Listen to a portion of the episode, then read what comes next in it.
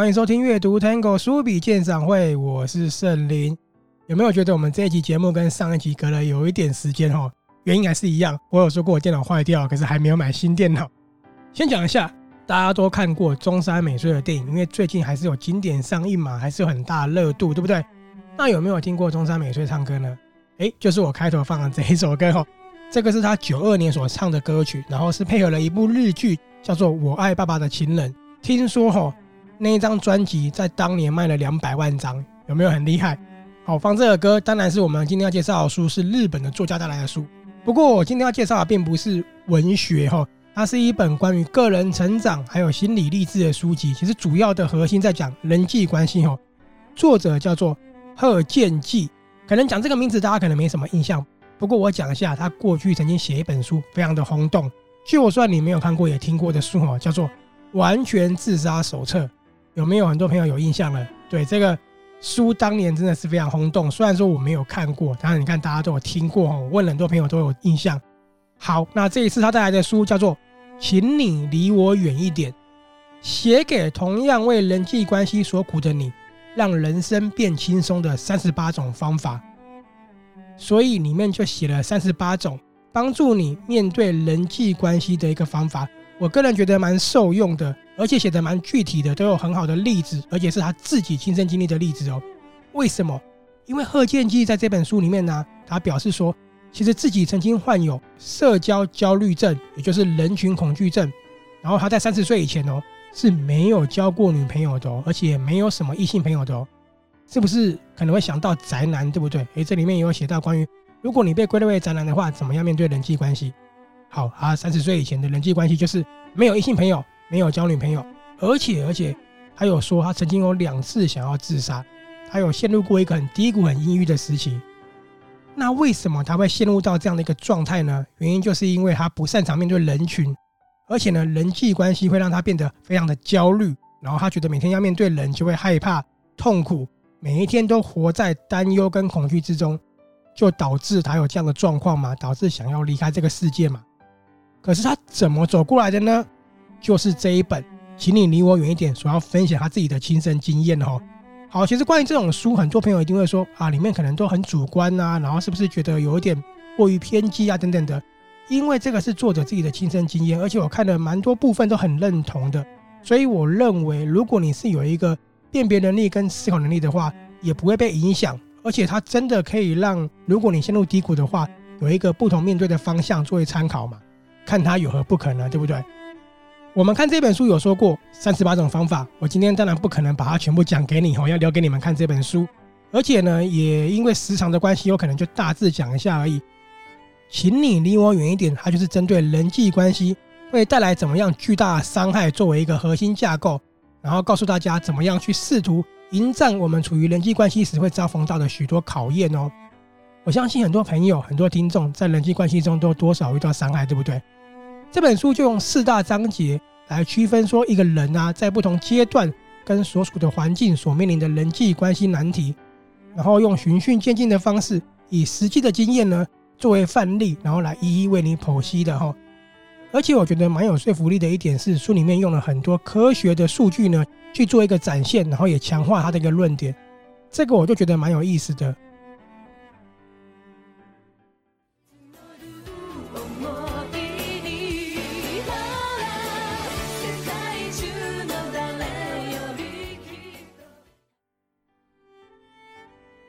我们现在就来看看它的四大章节：离朋友远一点，离家人远一点，离情人远一点。这么做会让你轻松许多。在四大章节结束之后，作者还献上一个彩蛋，一句给自己的温柔密语。这个彩蛋我们最后再讲哈。所以从三大章节你可以看出到，人际关系所面临的最大战场是什么呢？就是朋友、家人与伴侣嘛，对不对？那很多朋友会说：“诶，不对啊，我们还有其他的一个环境啊，还有学校啊，还有工作啊，诶，其实它都包含在里面了。离朋友远一点，除了朋友之外，还有职场的同事跟学校的同学。在家人里面，当然不止父母嘛，还有整个大家庭。啊，伴侣里面呢，就是有婚姻的哈。这本书为什么我觉得很有意思呢？因为贺建基先生他的观点非常非常的特别哦。一般我们看这种心灵励志书的时候，都会告诉你说，你要正面。”你要走入人群，你要开朗，你不能那么孤独，对不对？不能自我封闭，超妙的。这本书告诉你说，其实你不用积极修复人际关系也没关系，你不用融入人群也没关系，因为作者很确切地表达一个立场是，孤独也会是一个面对人际关系的最佳良药。这是不是很特别？诶，先不要攻击这个论点，因为我相信很多朋友也是认同的哈。那我先针对质疑的朋友，他们所提出的观点就是，人际关系都已经很糟了，你怎么还可以孤独呢？孤独不是会越来越封闭吗？而且呢，你没有朋友了，怎么改善人际关系呢？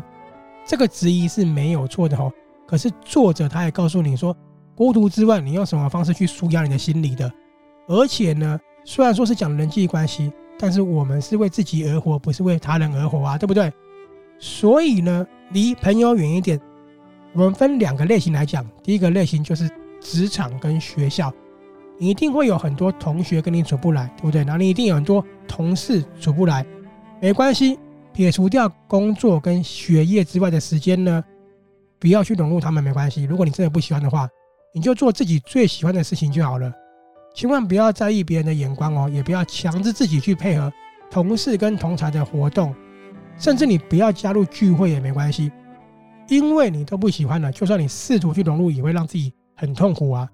这个论点我真的非常喜欢，不知道大家有没有一个经验哦，就是你真的很不喜欢下班就是一直聚在一起，然后去居酒屋，然后你为了说我要改善人群才有话题嘛，不要被同事说很孤僻，你就去了，结果呢，你明明就不喝酒的，你明明就不吃这些东西，你还被当分母去分这个钱，你怎么会开心呢？对不对？还有就是办公室常常会有团购的文化，你明明就不喜欢的，你还硬去团购，这样子不是也是让自己很痛苦，而且买了很多你自己不喜欢的垃圾吗？我以前也当过上班族，我很不喜欢大家都说中午一定要去吃饭，一定要聚在一起。我有时候就只是想要自己一个人，可能在超商坐着啊，然后想事情啊，写点东西。所以你说孤独不好吗？当你有不喜欢的东西的时候，你不要强制自己去融入，你做自己喜欢的事情，当然也是非常可以的。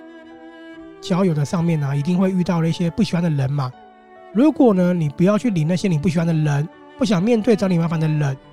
或是你觉得自己在这个群体格格不入，跟他们不一样也没关系哦，尽量做你自己，千万不要增加自己的痛苦。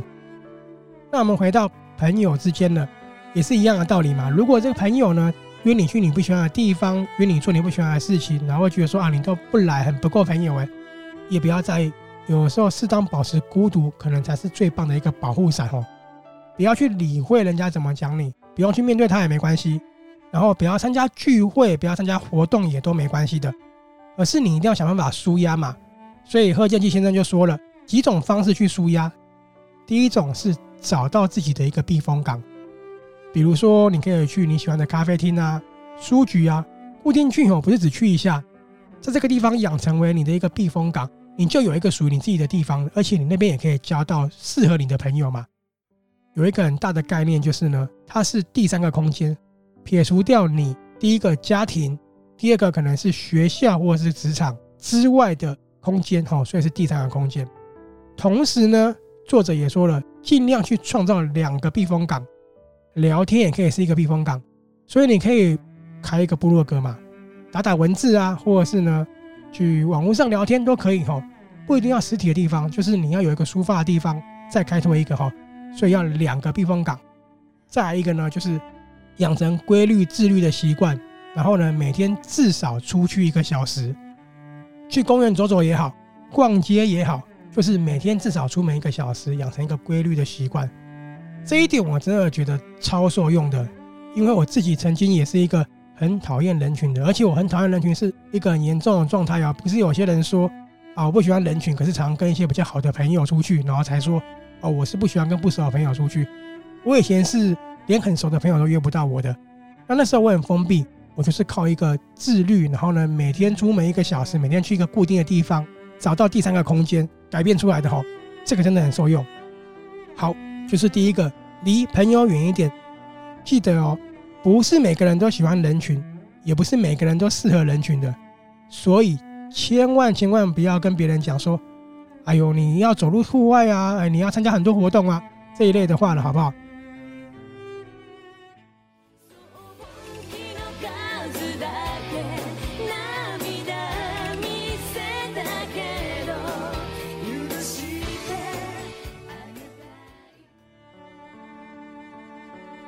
刚刚结束的第一个，离朋友远一点。我们现在来到第二个，离家人远一点，适合用在。一个比较极端的情况，比如说呢，有着家庭暴力，或者是呢言语暴力，还有就是冷暴力嘛，或者是很多情绪勒索哦，这个是很多朋友都面对到的，家里很常陷入一个低气压的环境。还有一种呢是承受到了很多，因为家人、家族哈。他们完全不理解你，所以呢，不断对你所增加的很多压力，这样的情况下，会让一个人在家庭里面越来越萎缩，越来越自闭嘛。却因为我们有一个传统的家庭观啊、道德观的关系，你不能远离家人，最后呢，就越来越忧郁了。这个事情在日本常常发生很多人伦悲剧，常常上新闻，也是日本现在很重视的一个问题。那我相信台湾也是，所以哈。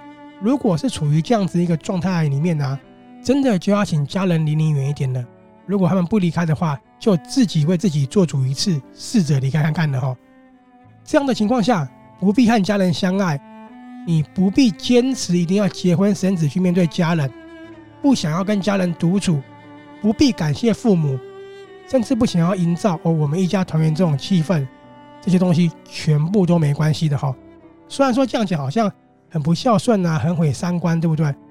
可是我有说这个是建立在一个很极端的一个环境下的，所以旁人不懂你的处境，才没有资格去批判你啊。你应该做的事情是避免让伤害越来越大。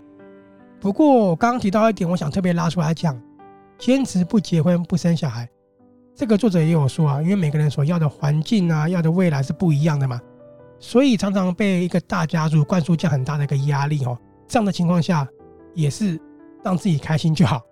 好，可能做这些事情之后，你就没有家庭了，对不对？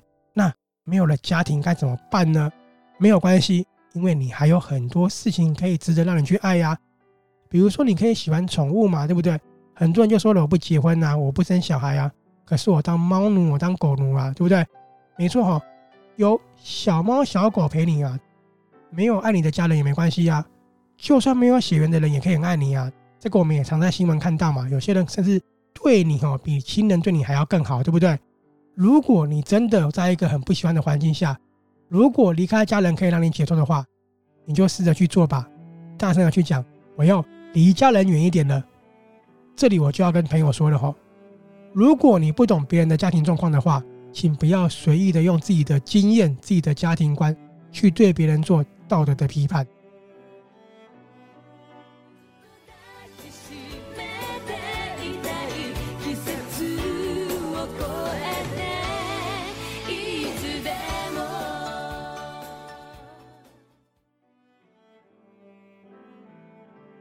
第三点，离情人远一点。这个我知道很难呐，因为讲到情人就是爱情嘛，爱情都使人盲目，很难放手，没关系。但是努力去试试看好不好？试着放手，因为一段感情，如果你不放手的话，可能伤害的是自己哦。好，除了感情分手之外，在离情人远一点里面又包含什么样的状况哦？这里又包含了很多特别的情况哦，是交往以外的事情，有什么呢？有。如果你不喜欢恋爱，你不谈恋爱也没关系的。不管你年纪多大，去追寻爱情都没关系的。如果你爱上的不是真的人，也没关系的。我们可以看到这几点，主要是面对到很多人会被投以异样的眼光，或者是被一些批判，或是被施加压力嘛，就会觉得说啊，你怎么不交女朋友，不交男朋友啊？啊，你是不是哪里有问题啊？等等的。然后呢，你年纪很大了，去追寻爱情，又被人家讲闲言闲语。哎呦，你都那么老了，还去找怎么样的人啊？这样子，好，很多人喜欢的是动漫啊，很多人喜欢是电玩的人物嘛，或者是投射在一些演艺人员上面嘛，这样都没有不好哦。因为有些人他本来就不善于与异性相处嘛，而且这不善于与异性相处的情况，可能还有包含了他曾经受到很大的伤害呀。如果你是这样情况的朋友，你能够有不同释放爱的方式的话，那有何不可呢？像我有些朋友就是啊，他就说我这辈子可能不交女朋友了。可是他很喜欢电玩啊，他很喜欢电玩的角色啊，他不伤害别人，他爱这个角色有什么不对呢？是不是？那我有过一个女生朋友呢，她就是也不交男朋友，但她非常喜欢韩国团体，她把这个爱投射在韩国的演艺人员上面，也没有不好嘛。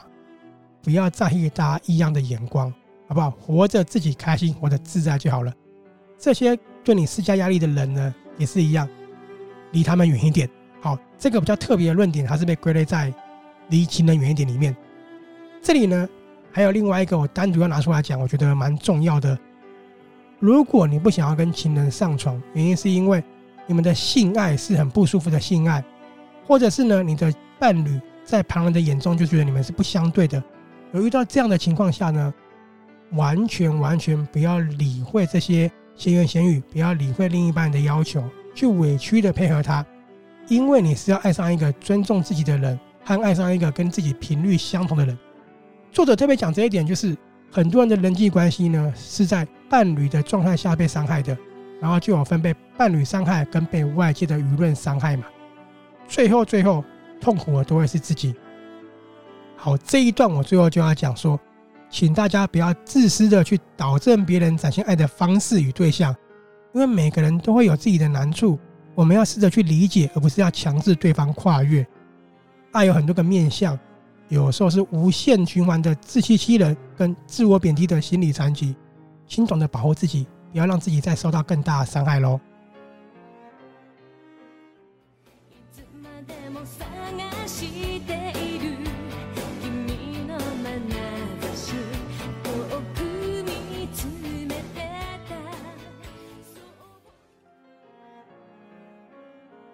最后，我们来到了这么做会轻松很多。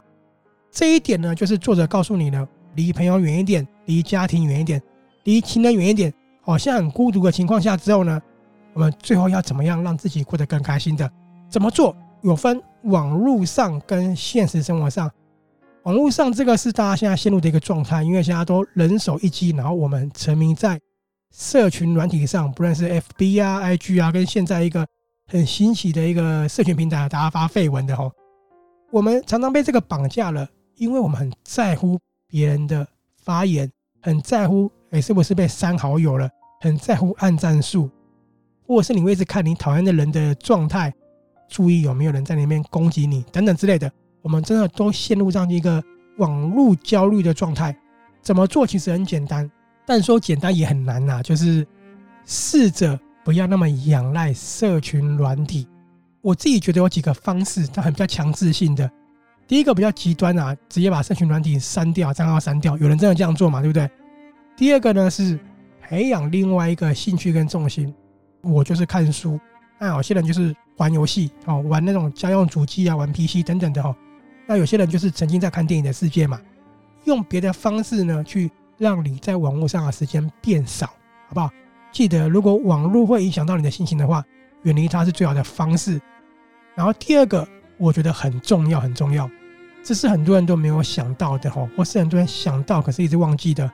网络上，尤其是社群平台上呢，永远都是想要让大家看到最好的一面的，所以千万不要去自卑或比较，不要看说哇，这个人照片好像很开心、很和乐，哇，这个人每天去吃饭呢、去唱歌等等的，千万不要去比较，因为你永远不知道他不好的地方是多差嘛，对不对？人都只想放好的哦，所以。不要拿你不好的地方跟人家比，也许他其实在网络背后或者比你还惨呢，对不对？再来就是呢，不要有一种陷入一个不好的思维，是为什么他的文章那么废，他的按赞数可以那么多啊？为什么他这个废文可以就是诶那么红啊？哈，有时候其实就是一个社群平台拱出来的状态嘛，对不对？这个情况下我讲了，不要看就好了哈，戒掉它就没事了。不过，如果你跟我一样是有在经营个人粉砖啊，或是你有在一些特定的群体的话呢，难免会因为一些议题、一些看法被攻击哦，这个是一定的，这就躲不掉了嘛。当然，最好的方法还是不要回应。不过呢，不要回应可能很难，对不对？有一个方法，这个作者里面有具体的依据的，我就不讲依据了哈，我只说他的方法。你看那个留言之后呢，不要急着回，你先等个六秒，再想想看你要怎么回。我分享我的方式，你看到之后很生气吗？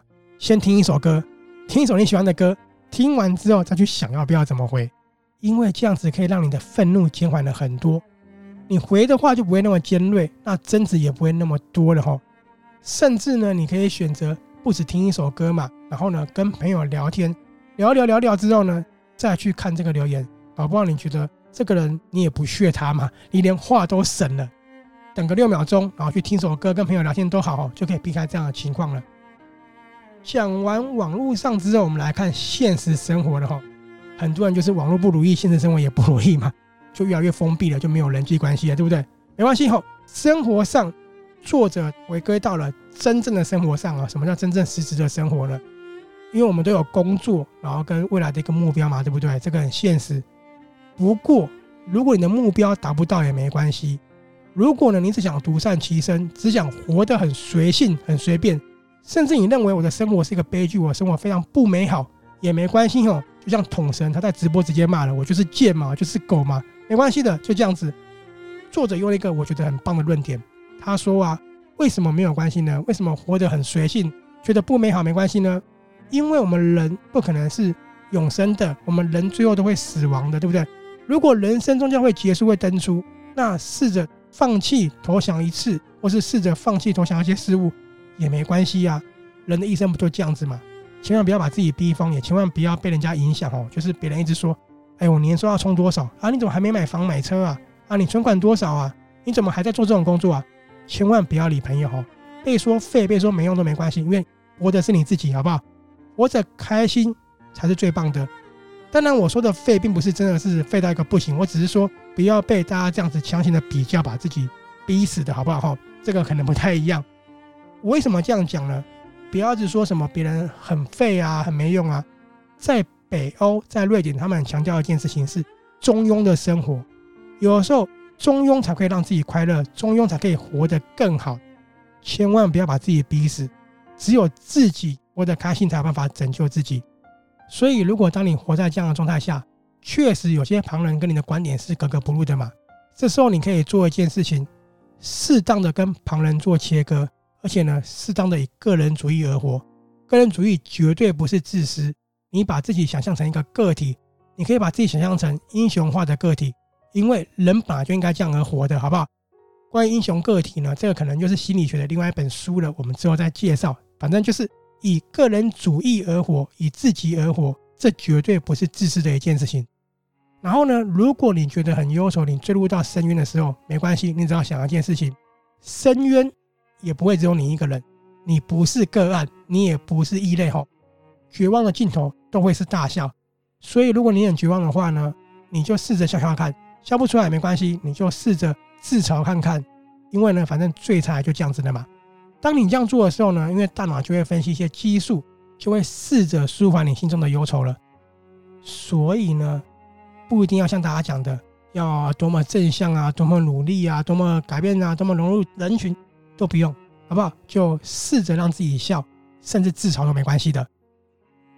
最后，最后，作者告诉大家说，还有最后一个阶段，做到前面三大章节，让这些人都离你远一点之后，对不对？你要做什么事情呢？请你尽力的去做，一个人也可以旅行，好不好？一个人自在的旅行，去享受当下，而且呢，去开拓你的视野，因为开拓视野之后，确实会让你忘记了很多烦恼。也确实会让你比较不忧愁。然后，如果你是一个活在忙碌都市的人，你不可能做到这样的事情的话，没关系，那就是我们前面讲的，你至少每天出门一个小时，建立起规律的生活，建立起你第三个空间。因为至少要让自己创造出了避风港，找到了除了职场、家庭之外的容身处，你的第三个空间成为你的保护伞。很多地方都可以去，可以是咖啡厅啊。动漫店啊，书局啊，任何只要容得下你心的地方都可以去的。如果你还是感到难受，常常感到难受也没关系。记得我们说的，深渊不是只有你一个人，难过就尽量哭。某些层面上，这个深渊也有很多跟你相似的人，所以你并不孤独的。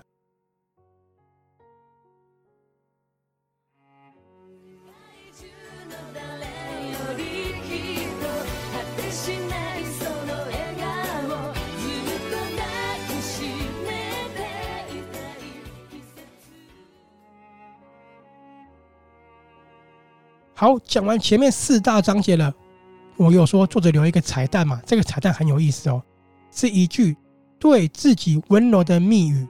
密语是什么呢？不什么什么也没关系，这什么什么就是你自己填上去的哈。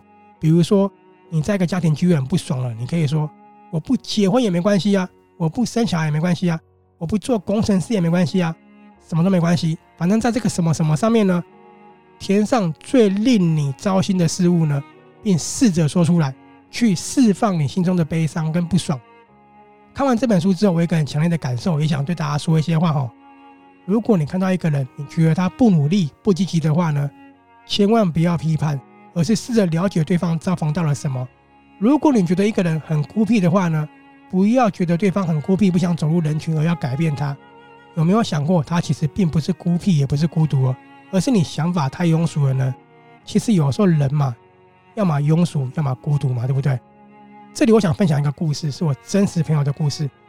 好几年前呢，我有认识一个女生，她当时是在金融业上班，她在国泰世华，然后她有一个。原本要结婚的男朋友交往很久，而且是未婚妻的哦。那个男朋友就是高阶主管，很高阶的，开始就嫌弃她了。我们结婚之后，你有什么打算呢？你这样的工作，我们以后买房子怎么样啊？就开始各式各样的嫌弃。更夸张的事情呢，就是因为活在这样的一个生活圈嘛，就很多人在那边留言说：“你是不是要积极一点啊？你是不是太懒啊？等等之类的。”好，最后这个婚就结不成了。他就非常非常难过，非常悲伤。结果你们知道怎么样吗？他给自己放个假，他后来决定说他辞掉工作了，去澳洲打工游学哈。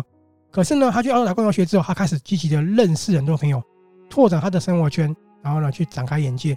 人家现在在澳洲嫁给一个华人，很厉害的工程师，当少奶奶呢。有时候不要把你的思想放在人家身上，好不好？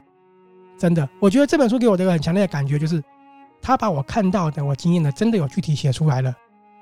所以我想讲一下，请你离我远一点。这本书或许啦，贺建骥先生提出的方式很偏激，而且呢，去强调人孤独也没关系。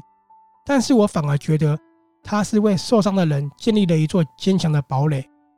确实主观，你不要全盘接收，你可以去质疑、去颠覆。都没关系，因为每个人都有每个人的方式，每个人的想法。可是呢，我觉得这本书也的确让陷入人际关系恐慌的男女呢都有一个方向，而且它很适合长期被社群软体绑架的男女，还有呢不知道如何处理同侪问题的学生们，以及活在忙碌的都会陷入恐慌的男女们，还有因为处于学校、工作、家庭啊等等各个群体中孤独而感到自我封闭的人。这本书都很适合你们。它很有意思的地方在于呢，你在看的时候可能会有概念，但也不一定。可是，如果你陷入在一个很深渊、很自我封闭的状态下，你再来读这本书的话，或许它可以让你感到舒畅，看见出口，然后呢，宣泄心中那股烦忧的哦。所以，请你离我远一点。写给同样为人际关系所痛苦的你，让人生变轻松的三十八种方法。真的，我觉得是还蛮有意思，也蛮受用的一本书的。这本书是由乐金文化所出版的。那作者我有讲了，是贺建基先生嘛，写了《完全自杀手册》这个作者哈，译者是赖慧玲。如果你喜欢这本书的话呢，在我们阅读糖果书笔鉴赏会的粉丝团有文章的介绍，欢迎去留言分享跟写下你觉得书里面哪一个很受用的方法，甚至希望你们可以跟我分享你们的故事哦。也别忘了，麻烦帮我们点个五星好评和我们的 Podcast，然后继续支持我们的节目了。我是阅读探戈书笔鉴赏会的圣灵，我们一样在中山美穗的歌里面跟大家说再见了，拜拜。